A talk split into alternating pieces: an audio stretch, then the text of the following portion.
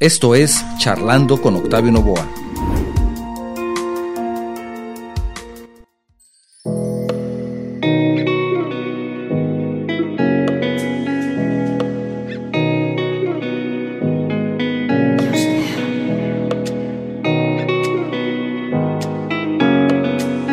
Como la historia lo ha marcado, el vino ha sido la bebida por excelencia para acompañar la comida. Regularmente los restaurantes construyen sus cartas de comida en armonía con su carta de vinos, buscando el maridaje perfecto. Entonces, ¿por qué maridad con cerveza en vez de otra bebida? Te invito a que nos acompañes a esta charla con el tema maridaje de cerveza.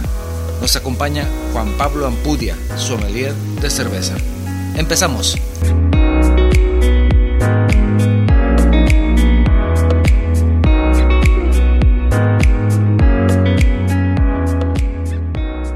¿Qué tal? ¿Cómo estás? Muy buen día. Bienvenidos a un programa más de Charlando con tu servidor Octavio Novoa. Gracias por acompañarnos el día de hoy.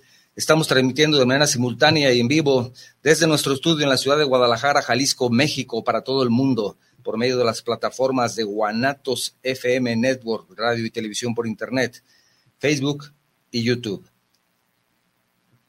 Para nuestra audiencia en los Estados Unidos, quiero recordarles que hay un número telefónico al cual ustedes pueden marcar. Es una llamada sin costo para ustedes, que es el 425-394-7097. Lo repito, 425-394-7097. Llamada sin costo para ustedes en los Estados Unidos. También, si lo que deseas es enviarnos un mensaje, tenemos tres plataformas para que lo puedas hacer puedes mandarnos un mensaje vía WhatsApp al 33 29 52 55 22. Lo repito, 33 29 52 55 22. Si tu mensaje es de fuera de la República Mexicana, por favor no olvides utilizar el prefijo 521. Si lo que estás utilizando el día de hoy para vernos y escucharnos es la plataforma de Facebook, también por ese canal nos puedes enviar tu mensaje o también por la plataforma de YouTube. Conocer cómo maridar una cerveza, o mejor dicho, con qué comida marida cada estilo de cerveza, es importante tanto para un buen cervecero como para una persona que aprecie la buena comida. El maridaje te permite disfrutar al máximo de la comida y de la bebida, ya que con un buen acompañamiento se consigue potenciar los sabores y aromas de ambas. El tema del día de hoy, maridaje con cerveza. Para hablar al respecto nos acompaña Juan Pablo Ampudia Béjar, sommelier de cerveza por la Academia Mexicana de Enogastronomía, también por la Academia Domens en Alemania y la Unión Birriari Beer Tasters de Italia, y con más de 15 años de experiencia en la industria restaurantera, que no sé cómo, porque es tan joven que yo creo que empezó, empezó de bebé en la industria restaurantera, pero ya nos irá platicando poco a poco de qué se trata esto de maridar con cerveza. Nuestro invitado el día de hoy, Juan Pablo Ampudia. ¿Cómo estás, Juan Pablo? ¿Qué tal, Octavio? Muchísimas gracias. Muy bien. A todos nuestros, nuestros escuchas, buenos días. Muchas gracias por acompañarnos. Al contrario, gracias a ti por acompañarnos el día de hoy. Y este tema de, de la cerveza es un tema interesante. Lo único que de pronto me reclaman es que son temas que tomamos desde muy temprano y se antoja y, como que no es muy prudente empezar desde estas horas con una cerveza. Pero es una buena idea al menos tener, una, tener una idea de qué es lo que nos vamos a tomar. Más Irnos preparando para la tarde o la noche. Exactamente. O para la comida, ¿no? Desde temprano, en algún lugar del mundo ya son las 12 del día. Eso tienes razón, eso tienes razón. Fíjate que normalmente cuando pensamos en maridaje, pues nosotros mm, pensamos, la historia nos ha dicho que, que el vino es la bebida que ha sido por excelencia la bebida para acompañar a la comida. Y de pronto, si tú vas a un restaurante, ellos, si tú que eres experto también en este tema de restaurantes, es muy usual que se construyan sus cartas de comida junto con la cata de vinos y estén buscando cuál es el maridaje perfecto entre el tipo de comida, la gastronomía y los vinos que van a ofrecer. Correcto. Pero no lo escuchamos tanto en cerveza. Es, es, creo que como que en cerveza no es muy usual, por lo menos para tu servidor, no es muy usual saber que alguien te diga maridar con cerveza. ¿Por qué maridar con cerveza? Pues ¿por qué maridar con cerveza? Bueno, antes que nada, ¿por qué está construido de esta manera? Desde tenemos que entender que la bebida es no solamente algo que nos llevamos a la boca y utilizamos para satisfacer nuestra sed. La bebida como el vino, la cerveza, es también un producto gastronómico y como tal tiene un impacto cultural y por lo tanto una historia que cuenta cómo, cómo vive la gente, cómo come la gente y cómo experimenta la comida el vino se ha convertido en el estándar de lo que es apropiado o de lo que es correcto o lo más fino, eh, más o menos desde el imperio romano, que fue un imperio que promovió el uso del vino como algo corriente y lo expandió a todo su imperio. Y esto al, al premiar a las culturas queda como un estándar de, de sofisticación el vino y la cerveza pasa a un segundo plano. ¿Por qué tomar cerveza con, con un alimento en específico o por qué buscar un maridaje? Porque la cerveza tiene también muchísima historia que no ha sido contada o no estamos tan acostumbrados a escucharla. De hecho, la, el contacto con, del humano con la cerveza es algo mucho más antiguo que lo que pasa en el caso del vino. Incluso eh, podemos encontrar de los primeros registros históricos de la cerveza en los primeros registros históricos que existen. El mismo código de Hammurabi, que conocemos como el primer registro histórico escrito en tablillas cuneiformes, el primer registro histórico de la historia, es un conjunto de leyes. Incluso dentro de esas leyes hay regulaciones para la venta y compra de cerveza. Eso nos habla de que llevamos por lo menos unos 5.000 años de historia de convivencia diaria con la cerveza en muchas partes del mundo. Eso también nos da, por lo tanto, una expansión y una variedad enorme de estilos que pueden adaptarse o están formulados incluso algunos para adaptarse a ciertos estilos de comida. Por ejemplo, podemos pensar en muchas cervezas eh, perdón, alemanas que están hechas específicamente para el tipo de, para combinar con el tipo de comida que ellos consumen. Eh, cervezas con mucho trigo, con poco lúpulo, que combinan perfecto con salchichas, eh, guisados de carne con mucha cebolla o eh, con mucha base en, mostaza. Este tipo de, condimentos o de ingredientes que son sumamente recurrentes en su cocina generan una tendencia en la producción de las que son alimentos más condimentados. Así es, en algunos casos. Y entonces su cerveza normalmente es también más fuerte, ¿es así o no? no hay de todo? Hay de todo, es, lo, es lo más importante. Porque ahorita que lo están mencionando Alemania, recuerdo, mi, mi, hija tiene una amiga que es alemana y que cuando vino a México decía que la cerveza aquí no le sabía nada. Entiendo, sí. entonces, esta cerveza, ustedes le llaman cerveza, y vaya, el primer productor de cerveza en el mundo es la cerveza Corona, ¿no? La que más se vende en el mundo. Eso es una muy buena estrategia comercial por parte de algunos Entonces, no es cierto. Eh, no necesariamente. Es uno de los mitos. pero de las que más se venden en el mundo, Corona. Eh, alguna de ellas sí, sí está definitivamente dentro del top 5, está Corona, pero no podemos evitar eh, tomar en cuenta que hay mercados mucho más grandes que el mercado americano, que si bien Corona produce y distribuye enormemente en toda América, no podemos competir, por ejemplo, con el mercado chino, que ellos tienen su propia producción de cerveza y Tiger y Snow son dos de las cervezas más vendidas en el mundo, incluso superando las ventas de Corona. Chinas. así es. Chinas, cervezas, chinas. Bueno, también hablamos en uno de los programas en el que mencionabas hace un rato de los vinos chinos. Y vaya que también es, al parecer están entrando en el mercado fuertemente el vino chino, pero vamos a seguir hablando de la cerveza, ahora el tema es la cerveza. Entonces me decías que, que hay esa historia de la cerveza, más de 5.000 años. El vino como que también tiene la... Mm, y, a lo mejor nos está escuchando nuestro amigo el vinólogo Raúl Eduardo Castanedo, que espero que no se ofenda, pero como que es más elitista, ¿no? Como que hablamos de vino y como que dices, ah, caray, yo estoy tomando vino, que toma la copa así, que toma la copa así. Y la cerveza es más popular es una cerveza más de para los normales, ¿no? Correcto. Como yo. Entonces, de pronto, él dice que no, que es también para todos. Sin embargo, yo creo que hay una gran diferencia. Son productos totalmente diferentes, por supuesto, y a quien le gusta el vino, quien le gusta la cerveza, y es muy respetable cualquiera de los dos. Sin embargo, a lo que me refiero es que tal vez pudiera tener la cerveza tanto éxito porque tiene más posibilidad de estar al alcance de cualquiera de nosotros, ¿no? Por la cuestión de precios. ¿Se puede ser algo así? Así es. Puede, puede haber porque también de hay cervezas más caras, ¿no? Así es. Pero comercialmente encontramos cervezas a un precio que es accesible todavía, porque, sigue- Todavía. porque siguen subiendo de precio Correcto. y le siguen subiendo los impuestos muy fuertemente, pero puede ser que por eso se consuma más cerveza. De alguna manera sí, es más fácil porque es más asequible conseguir cerveza.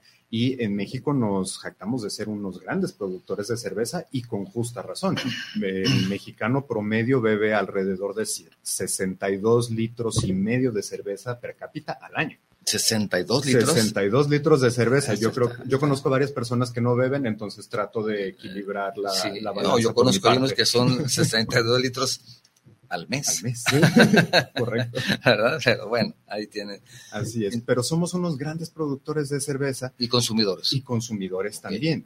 No, com- no competimos, por, por ejemplo, volviendo al, al caso muy claro de Alemania, no podemos competir con un mercado como ese, Bélgica. Bélgica, que son países que tienen un consumo per cápita alrededor de los 120 o 130 litros de cerveza al año. Es una, una- un tema cultural también para ellos. Exactamente, de la misma manera en que está muy idealizado o muy entendido que, por ejemplo, Sí. en la cultura italiana o en la española, el vino de mesa es ley, siempre tiene que acompañar una, Claro. una buena comida con una botella de vino. Sí, En estas culturas, la, la apreciación de la cerveza como un ítem diario sí. es más fuerte. Sí. Incluso en Alemania, Bélgica, puedes ir a la tienda y comprar una cerveza y te ofrecen destapártela para que, te- para que vayas tomándotela por la calle.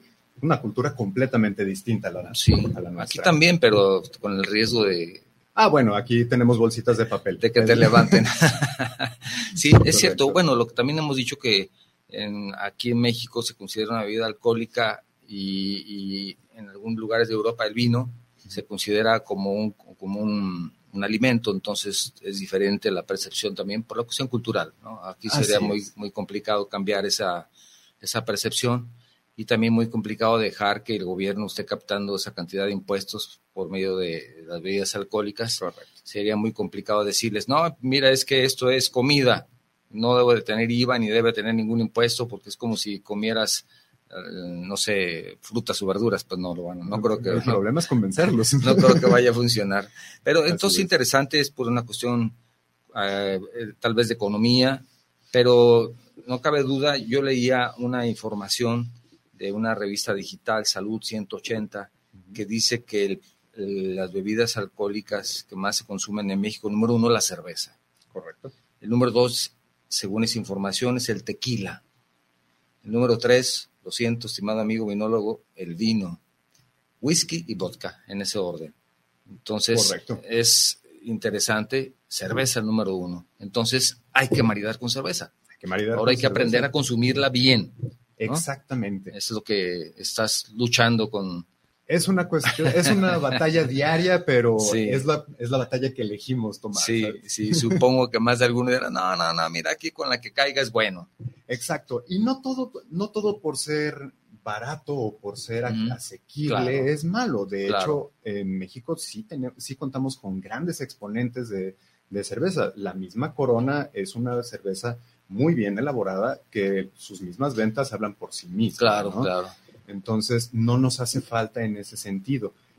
Pero incluso dentro del movimiento de cerveceros artesanales en México, eh, estamos encontrando eh, unas propuestas que están llegando a competencias de nivel internacional eh, todo, para competir con toda América o con a competir en Europa.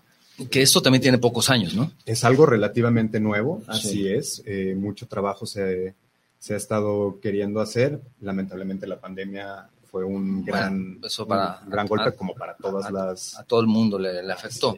Así- Pero bueno, vamos a continuar hablando de ese tema. Nada más me Muy quiero recordar el número telefónico para las personas que nos escuchan. Para que enviarnos un mensaje vía WhatsApp 33 29 52 55 22 está disponible para ustedes. Ahí reciben sus mensajes. Su prefijo es el 521 en caso de que tu mensaje sea de fuera de la República Mexicana. 425-394-7097 es el número para las personas que nos escuchan en los Estados Unidos y que por alguna razón tienen que salir, el programa les parece interesante y quieren seguirnos escuchando vía telefónica, pueden marcar ese número, 425-394-7097. Llamadas sin costo para ustedes en los 45 minutos que nos quedan. Nos pueden escuchar sin ningún problema. Entonces estamos esperando también sus mensajes en Facebook y en YouTube. Este tema de la cerveza artesanal, que tiene pocos años en México. ¿Cuál es la diferencia entre una artesanal y una cerveza, cómo se le llama? Industrial. Ah, industrial, digamos. La cerveza más conocida, la Corona, que lo menciono tantas veces porque es la más conocida, no porque nos vayan a pagar regalías. Lo dudo, lo dudo mucho. No necesitan además que lo mencionemos. Sin embargo, la cerveza industrializada y la cerveza artesanal, que aquí hay muchas cervezas en México, artesanales y muchas que, que han logrado un, buen número de ventas también. Sin embargo, ¿cuál es la diferencia básicamente? Entiendo el concepto, pero básicamente, ¿cuál podría ser? Eh, son dos diferencias esencialmente. Primero es el volumen de producción. Al volumen es. El volumen bruto. Eh, una cerveza industrial generan lotes enormes, muy homogéneos. La, segunda diferencia es el nivel de cercanía o contacto que llega a tener, más bien en un aspecto más bien apreciativo, el maestro cervecero o los involucrados en la producción con el producto. Al ser lotes más pequeños en una producción artesanal, eh, existe una, un mayor control y un, una mayor interacción del maestro cervecero, de todos los encargados con el producto final. Y esto transferible como a cualquier otro producto gastronómico es, por ejemplo, la diferencia entre asistir a un, a un restaurante donde te cocina el, chef personalmente, asistir a uno de cadena. No quiero mencionar nombres, pero pueden ser eh, todos los que conocemos los, arcos amarillos o cualquier, cualquier lugar de hamburguesas que son en serie, en línea. La cercanía, el, amor, la pasión que imprime cada uno de los maestros cerveceros en su producto final, eso realmente hace muchísima diferencia. Y si, por ejemplo, tú tomas una cerveza industrial hace dos años, hace un año, seis meses, aquí, en Acapulco, en Monterrey, en cualquier, te sabe exactamente igual. Exactamente. Una cerveza artesanal no. No necesariamente. Existen nuevas maneras de conservar la cerveza desde el proceso de fabricación, transporte y almacenamiento para que exista esta homogeneidad en el consumo. Por ejemplo, una tendencia muy grande que está, que está surgiendo a nivel mundial es el uso de las latas precisamente para la cerveza artesanal, que es un producto que antes se veía como de menor calidad o de menor categoría, una cerveza en lata contra una cerveza en botella. Tenemos la idea generalizada de que por venir en un envase de vidrio sabe mejor, cuando realmente puede haber mucha oxidación de algunos ingredientes. Es parte de los mitos. Así es. Que no estaban en tu lista que yo le había agregado. ¿Cerveza de lata o cerveza en botella de vidrio? Depende mucho. Lo que sí podemos decir, una cerveza eh, almacenada en una botella de vidrio claro, ya sea transparente o verde, tiene realmente más posibilidades de oxidarse o quemarse que una en una botella más posibilidades. Así ah, es. Realmente lo que quema a una cerveza no es que se caliente y luego se vuelva a enfriar varias veces. Realmente no, eso no es. Lo que realmente quema una cerveza es la exposición al sol. Ok. Porque, eh, poniéndonos técnicos, oxida el lúpulo, que es uno de los cuatro ingredientes principales. Entonces la luz es lo que lo daña. Así es. No, no el que esté fría y después se, se, caliente, y, se vuelve a enfriar y dicen, ya no sirvió. Correcto. La cerveza está quemada. Así es. Lo único que pudiera percibirse eh, más fuertemente cuando una cerveza está caliente es la totalidad de sus ingredientes, porque cuando una cerveza está demasiado fría, como muchas marcas lo proponen, beber a cero grados al punto congelado. De congelamiento. ¿Es lo correcto, cero grados? No es lo correcto, puesto que nuestras papilas gustativas no pueden reaccionar a esa temperatura. Entonces te congela la lengua también. Te congelas la lengua y te la estás entumiendo. es como si agarraras un pico de hielo y y te dieras en la cara. Realmente no, no, los no sientes los sabores, no los puedes percibir de manera adecuada. Y con la temperatura podemos eh, percibir los aromas y eso es ya también el 50% del, de la percepción del sabor. Bueno, aprovecho ahora que mencionas de la, bueno, ¿y qué es mejor entonces, la lata o el vidrio? La lata. La lata. La lata, puesto que al estar completamente cubierta, si no hay manera de que entre el sol. no hay manera de que entren los rayos del sol y no se oxida la cerveza. Y también dicen es que la cerveza de lata me sabe a metal.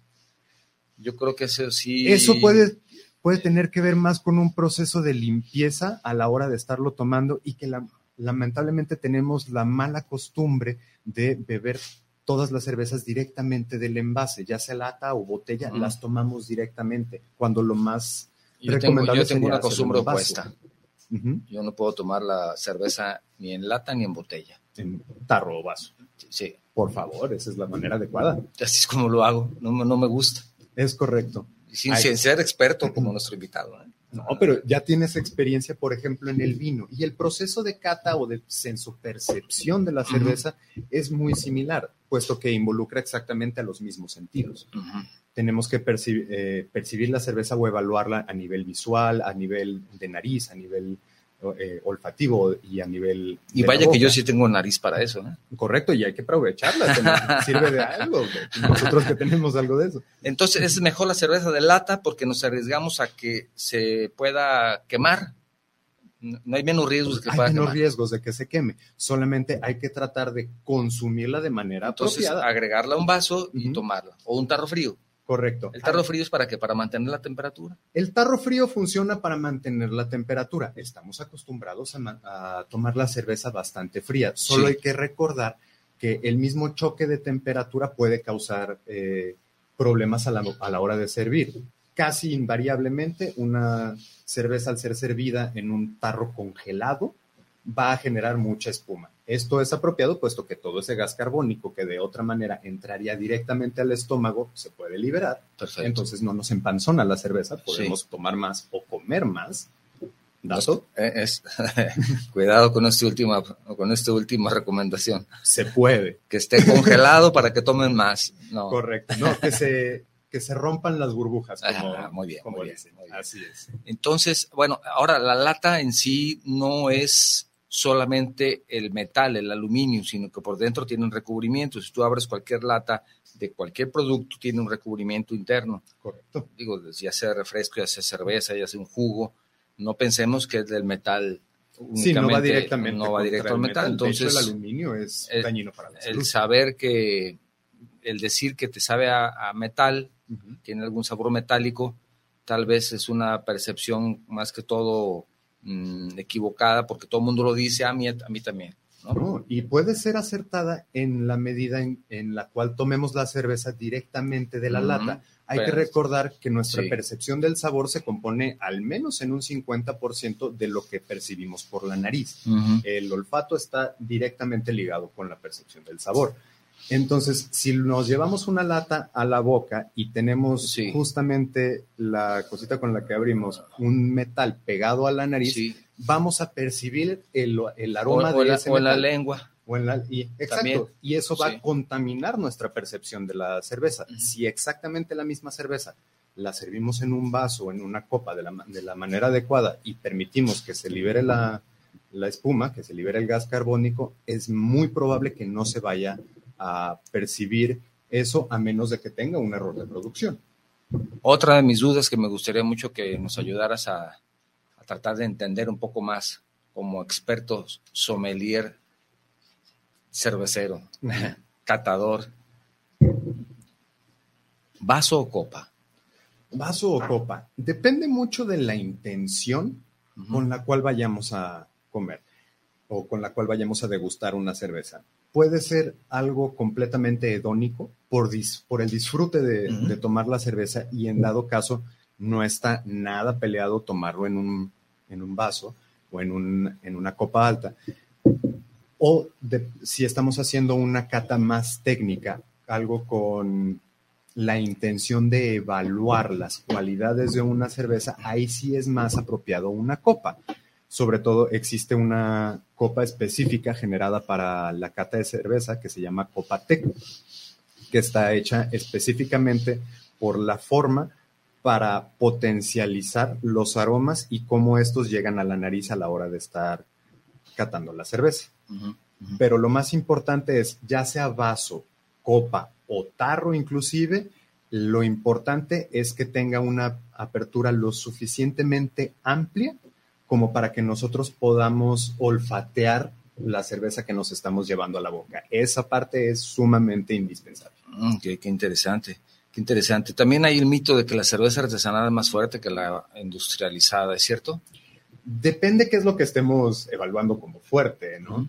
Porque existen, como ya habíamos mencionado, una cantidad enorme de estilos de cerveza que supera los cientos de estilos. Y todos estos estilos tienen diferentes criterios. Y, por ejemplo, lo que es una cerveza estándar, una lager americana, como sería, por ejemplo, una Corona o una Miller, son cervezas que en su estándar tienen aproximadamente 4.6% de volumen de alcohol, mientras que una cerveza de tipo Bock que esté completamente dentro de su estilo, puede tener 6 a 7 grados de alcohol o una Maibok, que incluso se puede conseguir de manera muy común aquí en, Guadalajara. Hay marcas mexicanas que producen estos estilos. Eh, esa puede llegar a 8.1, 8.5% de volumen de alcohol, lo cual pues es prácticamente el doble. Claro, sí, sí, sí. Entonces, realmente no tiene tanto que ver con si es de producción industrial o de producción eh, artesanal, más bien tiene que ver con qué tan apegado está el estilo. Si el estilo es eh, por sí mismo alto en alcohol, aunque se haga de manera industrial, va a salir con esas características. Incluso eh, cambiando un poquito el tema, tenemos la, mala concepción de que, por ejemplo, todas las cervezas que nos llegan del extranjero las entendemos como cervezas artesanales. Por ejemplo, una Fuller's de, de Inglaterra o una Hofbräu de Alemania, nosotros entendemos que por ser eh, del, extranjero son cervezas artesanales, cuando realmente no, son cervezas industriales que generan volúmenes enormes de cerveza, pero simplemente tienen estándares de calidad diferente. Puede suceder que, por ejemplo, la, la Hofbräu tiene muchísimos estilos, algunos van desde los 4 grados de alcohol, algunos hasta los 11 grados de alcohol, como una Doppelbock. Entonces hay una variación enorme y no tiene tanto que ver con el, origen, sino más bien con el estilo. y una cerveza artesanal que pueda ser artesanal al principio, después, si tiene mucho éxito, puede convertirse en industrial. Es correcto. Eh, pasa con muchas cervecerías industriales, se acercan a los cerveceros artesanales que están teniendo buen resultado y las, las compran para formar parte de su, mm. de su eh, catálogo de ventas y ahí inyectan dinero. Esto que genera muchas veces que se aumente el volumen de producción y no se consideran ya directamente como artesanales. Un caso muy claro es, por ejemplo, el caso de Cucapá.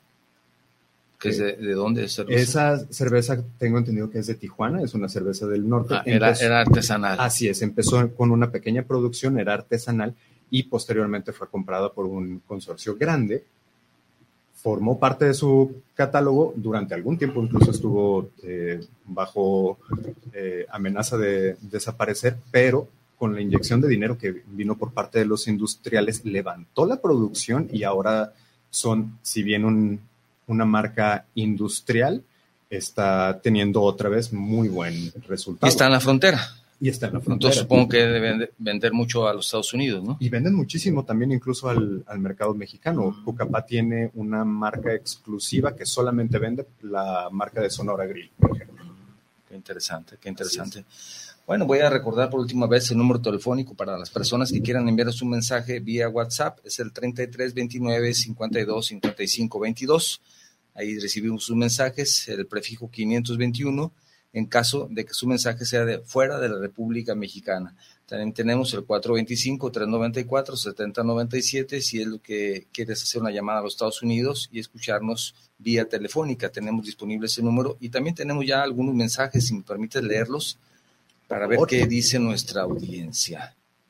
Dice Valentina González, saludos para el programa Charlando, ya lista escuchándolos. Gracias, Valentina. También Martín Gómez, saludos al programa desde Bonham Park, en California. Saludos, que dice, como siempre, tentaciones. Saludos y saludcita con una cerveza buena, aunque no sea artesanal. ¿Eh? Lo importante es que lo disfrutemos. Gracias, Martín. Roberto Arrucha, saludos desde el puerto Jarocho. Saludos para, charlando, con saludos a, a nuestros amigos. Dicen, ¿qué nos dicen de las famosas cervezas de moda, las artesanales? Bueno, lo acabamos de mencionar. Correcto. Manuel Ramírez también desde Zapopan. Zapopan es un lugar que prácticamente para las personas de fuera de Guadalajara, que está en el área metropolitana de esta ciudad, Zapopan Centro. Saludos a charlando con y saludos al invitado. Dice, ¿qué nos puede comentar de la cerveza de barril? Pregunta Manuel Ramírez. ¿Qué nos puedes decir de la cerveza de barril? El barril es uno de los mejores eh, métodos de almacenamiento de cerveza, porque por el volumen neto que manejan, eh, también tienen eh, criterios más específicos de cómo debe de ser servida y durante cuánto tiempo se considera que está fresca. Si bien un barril de cerveza cerrado puede tener una vida de anaquel larguísima, una vez abierto no puede pasar de, un, de cierto tiempo, máximo una semana en óptimas condiciones, hasta que tiene que ser desechado porque la cerveza ya no cumple con un estándar de calidad, ya no está fresca. Entonces puede ser una desventaja. Puede ser una desventaja pero si, si, llegas tarde. Pero, pero, si es una, una pequeña fiesta o una cerveza de barril. Exactamente, una cerveza para que se termine funciona excelente. Incluso hay maneras de almacenar eh, cerveza de barril. Hay uno, un tipo de termos que se llaman growlers, se pueden conseguir fácilmente en internet, en Amazon, que sirven específicamente para almacenar cerveza de barril. Puedes ir a cualquier pub o a cualquier cervecería donde te sirvan tu cerveza de, de preferencia de barril y lo llenan y mantienen la carbonatación durante el tiempo necesario. Te puede aguantar fácilmente si no tiene muchas descargas, hasta unos 5 o 6 días naturales después de ser servido. Excelente. Muy buena pregunta, Manuel. Muchas gracias. Daniel Rábago también nos escucha en la colonia Jardines de la Paz, también aquí en Guadalajara. Saludos para el programa. Muy bueno que hablen de lo que más nos gusta, dice, la cerveza. Dice, hay una cerveza elaborada aquí en Jalisco que es muy buena, pero sigo con la tradicional que nos dice una que tiene un nombre similar a una glorieta muy una famosa. Glorieta, correcto. Vertigia Milagros, saludos desde Lima, Perú, gracias. Pienso que la cerveza líder en el mundo es la del rey con su corona. Correcto. muy bien, muchísimas gracias. Robert Arce, saludos desde Los Ángeles, California. Dice, saludos especiales por este tema. Dice, pero ya nomás no le sigan, porque con el clima se antoja se una antoja cerveza. muchísimo, sí. Bueno, Robert, lo lamento mucho, pero es el, es el horario que tenemos y nos tiene castigados aquí nuestro productor Israel, dice que es, tiene que ser el sábado a las 10 de la mañana. Nosotros queremos tener un programa los viernes a las 9 de la noche, pero no nos da chance. Ya abriremos un espacio, ¿verdad? En algún momento. Jorge Herrera también, licenciado, gracias por su mensaje. Una vez más, un gran acierto. Saludos al invitado, felicidades por el programa. Muchas gracias. Olivia Río Llamas también te mando un saludo, muchas felicitaciones. Saludos al invitado. Dice, lo felicito por tener ese gran conocimiento del tema. Muchas gracias. Kiaku Orquídeas, gracias. Muchos saludos por escucharnos. También te, te manda un mensaje Edu Villegas, puro orgullo de la Asociación Mexicana de Enólogos, supongo. Saludos, abrazo, Edu. AMEC, ¿verdad? Sí, Así es. Entonces sí estoy, estoy bien. Digo, es que me tienes Javier Córdoba también desde Mazatlán. Pues ahí también ah. como que... Buena cerveza, cerveza buena cerveza, cerveza en esa región, correcto. La verdad que sí nos estamos poniendo ya nerviosos. Víctor Casillas te manda saludos también, saludos al invitado, muy buen tema. Y también Angélica Rodríguez Durán, un buen programa, excelente expositor. Saludos, gracias Angélica. Gracias. Ella se encuentra en Pátzcuaro, Michoacán. Hoy cerquita de Pátzcuaro. Saludos a Pátzcuaro también, que ahí aunque hace mucho frío también toman cerveza. ¿Y cerveza y frío. Es una excelente combinación. Sí, excelente combinación. Cualquier hora es muy bueno. Ahora, hablando ya de maridaje, ya nos llevamos media hora de las cervezas artesanales, esto te lo decía, ¿verdad? Sí, que no, se nos va el tiempo rápidamente. ¿Qué nos recomiendas para saber dar esos primeros pasos para aprender a maridar con cerveza para las personas como tu servidor de a pie que no tenemos ningún conocimiento de cerveza. ¿Qué nos recomiendas? Lo primero es no estresarnos. Hay que recordar, si vamos a, a maridar, si estamos buscando emparejar nuestra comida con nuestra bebida, realmente lo que tenemos que buscar es nuestro disfrute, estar a gusto con el resultado. Y esto se puede conseguir antes que nada con una cerveza industrial, con una cerveza eh, de corte artesanal, lo que sea. Si a nosotros nos gusta, esa es la mejor cerveza. La mejor cerveza del mundo es la que a ti te encanta. Empezamos por allí. Quitémonos e-, esa idea de que existe un maridaje perfecto, un match increíble. Eh, eh, es entonces porque también nuestro paladar y nuestro gusto es diferente. Exactamente. Cada persona. así es. A todo el mundo nos gustan cosas diferentes. Entonces tenemos que entender que podemos hacer diferentes cosas para satisfacer a cada uno. Pero el punto de un maridaje es encontrar siempre el equilibrio. Okay. El punto es no cargarnos demasiado hacia un lado al grado que saturemos. Dicho de otra manera, no hay que meter tanta cerveza que apague nuestra comida o tan poca cerveza que no la percibamos. Eso como, como una base. El punto es el equilibrio. Y esto se puede conseguir de tres maneras, según, por ejemplo, la Bar Academy de Diageo se puede hacer buscando el equilibrio a través de las tres es Cortar, complementar o contrastar. Cortar, complementar o contrastar. Correcto. cortar, cortar complementar, y contrastar. Contrastar. Ya lo estoy anotando porque tengo que también tener apuntes. y vamos a tener que practicar en algún momento del día. Es. Hasta mediodía vamos a tener que empezar a cortar. Correcto. a ver, Muy bien. ahora, ¿qué es cada cosa? ¿Qué es cada cosa? Cortar es como si utilizáramos nuestra bebida como una navaja para cortar o para eliminar cierta parte de, de nuestro alimento. Por ejemplo, si estamos consumiendo algo demasiado graso o demasiado condimentado, lo último que necesitamos es meter más capas de sabor o de complejidad a nuestro alimento. Necesitamos algo que más bien limpie nuestro paladar para poder percibir los sabores de una manera adecuada. Eh, esto se puede dar, por ejemplo, en, un caso más concreto, un corte como un ribeye, algún corte de res que son muy altos en, grasa.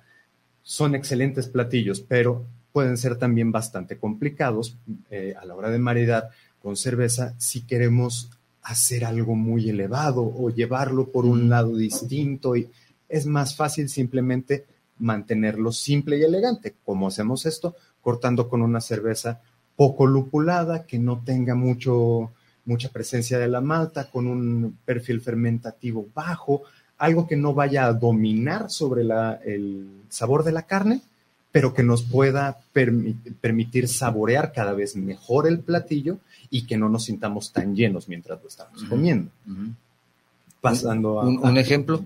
Un ejemplo, por ejemplo... De, la cerveza, dimos una. una, una, cerveza pudiéramos utilizar en, en, este caso una cerveza premium como una Corona, una Munich Clara como una modelo especial, que es una cerveza muy sencilla, o pudiéramos, si quisiéramos intentar o dar un paso más adelante, pudiéramos incluso buscar una, una German Pils, una Pilsner de corte alemán.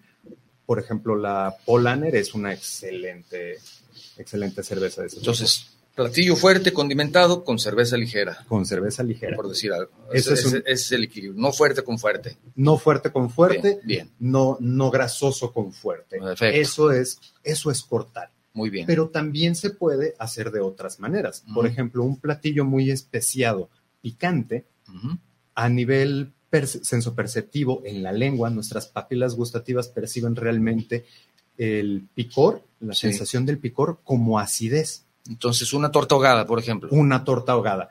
Eso lo podemos eh, equilibrar perfectamente, lo podemos eh, complementar, por ejemplo, una torta ahogada con una cerveza IPA, una Indian Pale Ale. Estas cervezas son un poco más cargadas en la, en la malta, saben un poco más a grano, pero tiene una carga de lúpulos muy considerable, tanto en aroma como en sabor. Esos mismos sabores eh, amargos complementan y contrastan con el picor de una torta ahogada. Perfecto, perfecto, muy bien. Eso es cortar.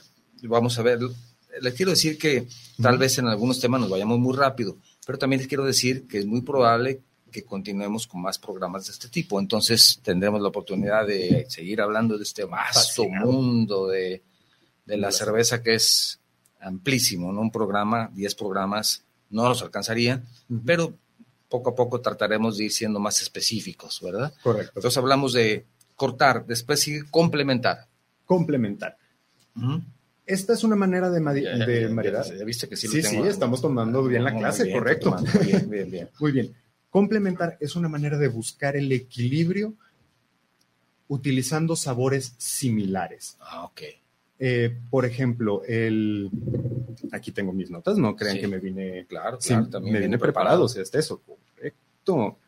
Eh, por ejemplo, complementar. Necesitamos utilizar, como mencionábamos, eh, sabores similares, potenciar los, los, los que son afines. Una manera de conseguir esto es, por ejemplo, utilizando el mismo complemento salado o los ingredientes salados de un platillo y equilibrarlos con algo dulce.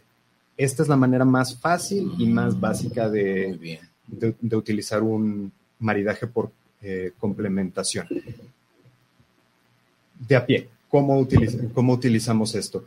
Eh, por ejemplo, platillos que son muy salados en su naturaleza, como por ejemplo un pescado, ¿no? que son platillos que por lo regular... pescado al mojo de ajo, por decir. Exacto, un pescado al, mojo de ajo. y salecita y pimienta. Sal, y... pimienta, ajo, sí, sí, son alimentos complejos y que tienden a lo, a salado. Una excelente manera de, de complementar es con una cerveza que tenga un perfil más dulce que amargo. Hay que recordar, todas las cervezas tienen cierto nivel de amargor por el lúpulo, pero también tienen cierto nivel de, de dulzor y cierto nivel de, de acidez. Eso tiene que ver con la fermentación y con la malta. Una muy buena cerveza para complementar por un platillo con pescado es, por ejemplo, una, una cerveza belga sobre todo un estilo Strong Ale, una Belgian Strong Ale, como por ejemplo una marca súper conocida, la Delirium Tremens, la del, la del elefantito rosa, que en todos lados la podemos encontrar, o una Duvel. Eh, estamos hablando de marcas y de tipos de cerveza que se encuentran, comúnmente en el mercado. Comúnmente, incluso en algunos casos. Hablamos de cervezas que digas de pronto, pues sí, pero ¿dónde la consigo? ¿Dónde la consigo? No, no tenemos que ir a Porque ahora, y aprovecho a hacer un pequeño paréntesis, ya tenemos la oportunidad de conseguir muchísimas marcas de todo el mundo. Prácticamente en el supermercado las podemos encontrar de una manera más frecuente, ¿verdad? Así es. Antes no era así. No. Ahora ya se puede tener esa oportunidad de, de en nuestra casa estar probando y podemos conseguir ese tipo de cervezas, ¿verdad? Exactamente, ya no tenemos que buscar una boutique o un depósito especializado en cerveza artesanal o cervezas de importación. Y, a, un buen precio además, ¿verdad? Exactamente, cervezas muy asequibles que igual pueden venir del otro lado del mundo, como de Alemania o de Bélgica, y son cervezas que no pasan de, en términos generales, de los 80 o 90 pesos. Y, tal vez menos, a veces nos encontramos sorpresas, ¿verdad? Sí, correcto. El otro día en cierto supermercado en Plaza Patria, no voy a decir nombres, me encontré unas cervezas alemanas en 60 pesos. Sí, que de pronto la ves y la volteas y lo vuelves a ver y dices, pues a ver, como que 70 y, dices, no puede ser que cueste eso. Y, sí, yo pensaba que estaban caducadas, golpeadas, en las revistas porque tiene la duda, ¿verdad? Exacto, y no puede estar tan barato. Así es, así es. Correcto. porque si tú que conoces el origen, el proceso, la marca y a la vez en 70 pesos dices, ay caray, pues esto no puede ser. ¿Verdad? Exactamente. Entonces sí, sí pasa, hay sorpresas. Sí, hay, sorpresas. y el chiste es perderle el miedo y, ir probando cada vez más. Claro, me permite, ahorita seguimos con claro contrastar. Contrastar. Vamos a, vamos a leer mensajes de algunas personas que amablemente nos envían. Héctor Licón, de aquí de Guadalajara, saludos Héctor. Iván Elier Juárez Domínguez, también desde Chihuahua, gracias. También Paco Ancira, gracias amigo Paco, es un buen amigo de muchísimos años. Él está pendiente también del programa. Gracias por tu mensaje, Paco, y de aquí de la ciudad de Guadalajara. También tenemos mensajes de, aquí sin lentes, bueno, ahí lo alcanzo a ver. Virginia Rodríguez de Vázquez, gracias, doña, la señora Vicky, gracias, sí. Vicky de Jalapa, por supuesto, Natalia Ríos, te manda saludos, Juan Pablo, mucho éxito. Como puedes ver ahí, Juan Pablo, con muchos signos de admiración, está emocionada, entonces te, te manda te manda saludos. Y también tenemos mensajes de Mauro Vasconcelos, saludos desde Bolivia. Salud internacional con una buena cerveza, dice. Por favor, salud. digo que es el tío que el tiempo no nos ayuda, el horario, pero en fin. Gerardo Mancera, saludos desde Atlixco en Puebla. Saludos para el programa Charlando. Muchos saludos y felicitaciones al invitado. Muchas gracias. Saludos. Marian Sib, saludos de su escucha asidua. Así es, gracias por escucharnos en Campeche. Con este calor, dice, no hay nada como una cerveza extra helada. Correcto, a ratos es delicioso. Tienes toda la razón. Tendremos que ir, tenemos pendiente de ir a Campeche también para, para ir a tomar esa cerveza helada. Que no sea a un grado. Que no sea un grado. ¿A dos o tres? A dos o tres. Sí, todavía aguanta. Dos o tres aguanta. Entonces, ya es algo de lo que aprendimos también el día de hoy. Muy bien. Y tenemos el tema de la contrastar. Contrastar. Correcto. Este es muy sencillo en, en concepto, en la idea, pero es a ratos uno de los más complicados de conseguir o de idear a la hora de hacer un maridaje, porque se trata de conseguir el equilibrio con sabores opuestos, cosas que vayan en direcciones que uno no pensaría que pudieran combinar. Por ejemplo, eh, un maridaje muy famoso y que a muchas personas nos, nos cuesta o nos costó mucho trabajo aceptar es el de las ostras con cerveza Guinness. Ostras con cerveza Guinness. Ostras con cerveza Guinness. La cerveza Guinness, una cerveza stout, todos la conocemos, por ejemplo, por el libro de récord Guinness. Sí. Todo el mundo estamos habituados, es, es una estrategia comercial de esa, de esa marca. Tienen un maridaje muy famoso desde hace, creo que más de 100 años, de ostras con cerveza Guinness. pues.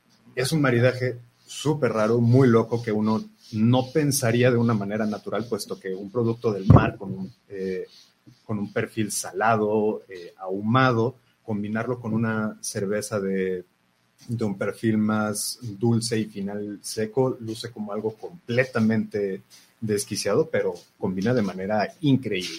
Muy bien, estás contrastando. Así es. Tal y como la palabra lo dice, es un contraste fuerte.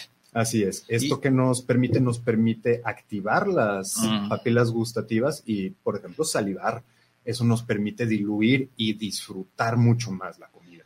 Dice Víctor Manuel Quintana Serrano desde Aguascalientes, compañero y amigo, gracias por tu mensaje. Saludos a tu expositor y muy buen tema. Dice, a prepararnos para degustar una rica cerveza. Muchas gracias. Víctor Manuel, él acostumbra comer cosas extrañas. Él come venado, armadillo, pavo. Que me invite. Entonces, seguramente le va a interesar conocer cómo maridar. Correcto. Cerveza y un venado. Ah, mándame el menú y podemos trabajar en algo. Sin Escuchaste, Víctor. Sin problema. Para ese tipo de comidas exóticas. Claro. Él es experto cazador, pero es un cazador responsable. Eso es lo más importante. Con sus permisos y con todo, como debe ser la cacería. Que no hemos hablado del tema de la cacería aquí, deberíamos de hablar de ese tema porque también es un tema muy golpeado por algunos que dicen, no, es que el cazador es un asesino y otros que dicen, bueno, es que el cazador lo hace de manera responsable, ayuda a la conservación del ambiente. ¿Cómo se hace? Pues es, increíble, pero se logra también de esa, de esa forma. Extraño, ¿no? Para los que no conocemos. Sí, no somos expertos, de pronto criticamos de una manera muy fácil. Mauro Vasconcelos, ya lo había dicho, de Bolivia, sí. También Mariana de Campeche. Ah, me falta. Daniela Ruiz también dice, saludos desde Austin, en Texas. Y aquí hace una pregunta que si nos haces favor de, repetirnos, porque ya mencionamos esto, dice, ¿qué tanto es cierto que si sacas una cerveza del refrigerador y la dejas fuera, se quema? Ok, sí, volviendo a este tema. Eh, Sí puede suceder tal cual que al tener una cerveza fría dentro del refrigerador, la sacamos, se nos calentó y cuando la queremos tomar ya está quemada. Eh, realmente lo que sucedió aquí es que al sacar la cerveza del refrigerador, más que eh, ganar temperatura por estar a temperatura ambiente, esta cerveza tiene más exposición a la luz solar. La luz solar puede penetrar de alguna manera la, botella de vidrio y va oxidando el lúpulo. El lúpulo es esta este componente que se utiliza para curar la cerveza, es un antiséptico natural y es el que le da el sabor amargo a la cerveza.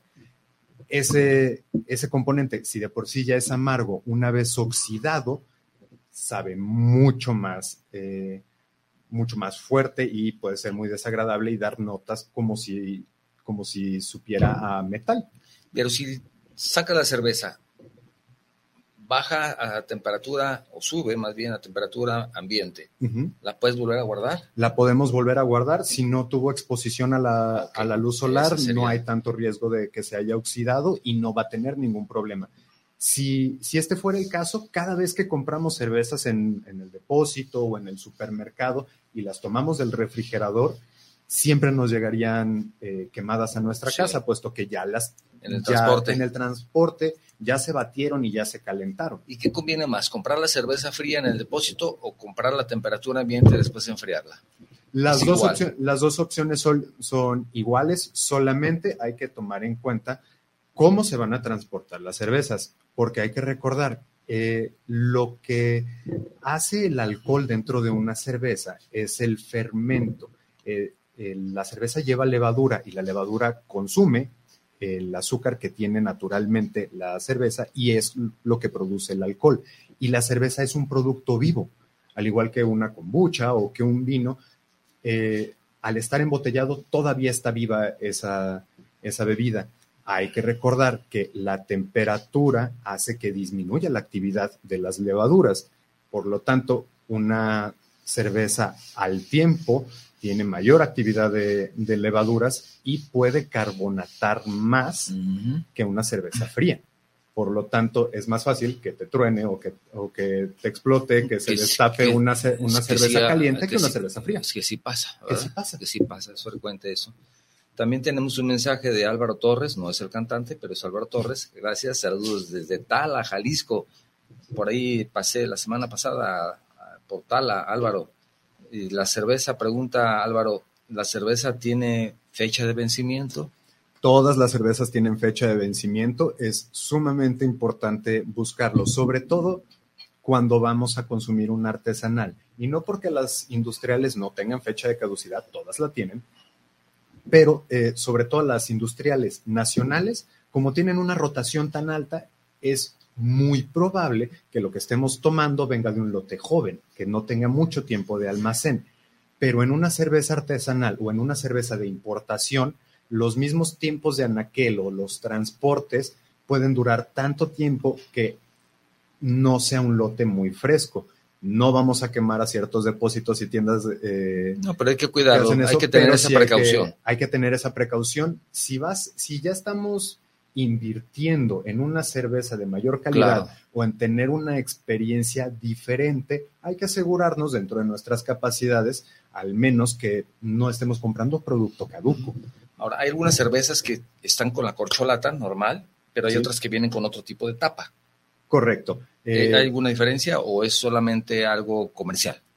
Tiene mucho que ver con, con los usos y hábitos, es algo más bien comercial pero sí hay algunos eh, tipos de, empaque o de, tapas que son mejores que otros. Hay unos que son, eh, que parecen como, como estos botecitos de jugo, que solamente tienen como eh, cierto tipo de corcholata muy delgada, pegada al, a la tapa, que por lo regular no la, no la cubre, no, la, no abraza la corcholata.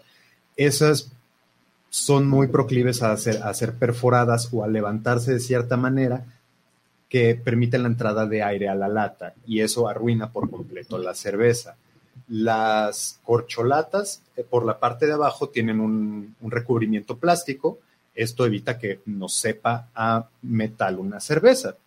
Pero cuando ya existe ese sabor metálico en la cerveza, probablemente es porque es una cerveza vieja y el mismo proceso de oxidación y por el tiempo que lleva, ese sello plástico que tiene dentro se va desgastando y efectivamente ya hay con cierto tipo de contacto entre el metal y la cerveza. No está echada a perder, pero sí cambia por completo el, el sabor de una Puedes tener cerveza. una mala experiencia de, Correcto. de tomarla por el sabor. Correcto.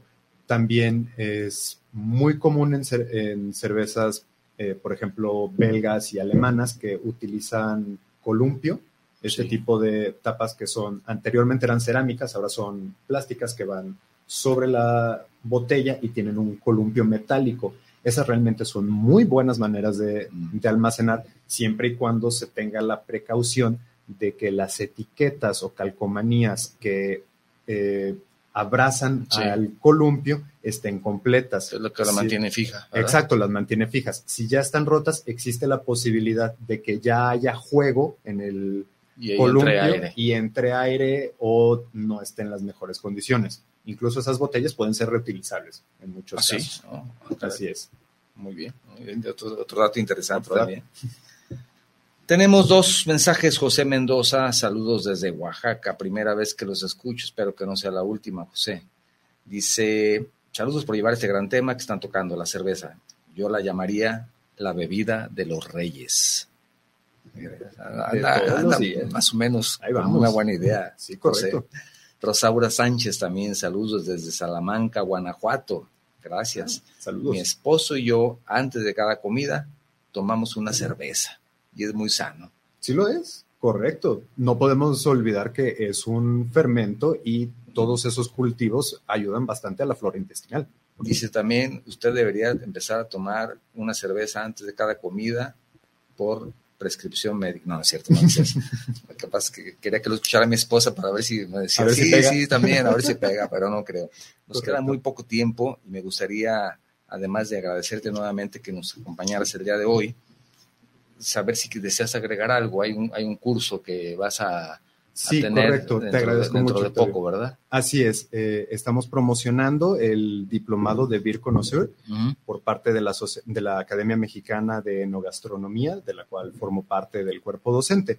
Es un diplomado que se va a hacer 100% en línea, va a, va a constar de un módulo por semana durante cinco meses e inicia el próximo martes 21 de junio. Ya estamos muy ya próximos estamos a, la orilla. empezar. Mayores datos, envíanos un mensaje al 33 29 52 55 22, mensaje de WhatsApp, lo repito, 33 29 52 55 22 y te mandamos toda la información que necesites. Entonces es importante que lo consideres porque ya está a punto. ¿Cuánto va a costar?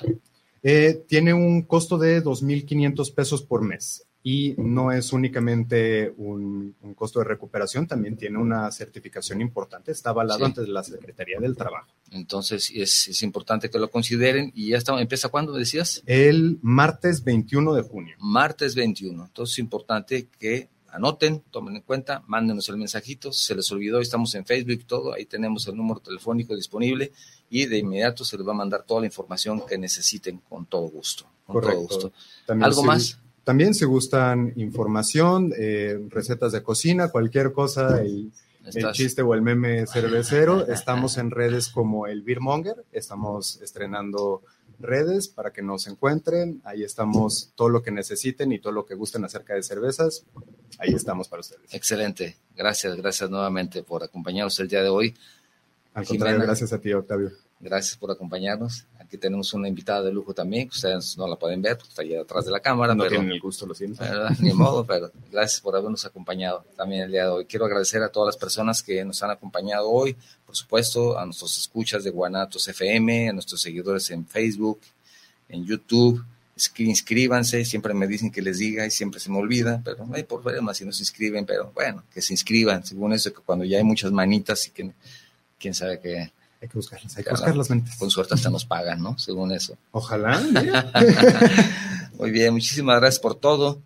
Como siempre, si te gustó el programa, te quiero invitar a que lo compartas con tus amigos. Si no te gustó, te quiero invitar a que lo compartas con tus enemigos. Esto fue Charlando con Octavio Novoa y cierro con la frase de la semana. Si se bebe cerveza con moderación, suaviza el temperamento, alegra el espíritu y promueve la salud. Thomas Jefferson. Esto fue Charlando con Octavio Novoa, donde charlando se entiende la gente. Gracias, nos vemos la próxima semana. Hasta luego. Excelente día. Gracias, amigo. Muchas gracias, Octavio. Escuchaste Charlando con Octavio Novoa, donde charlando se entiende la gente.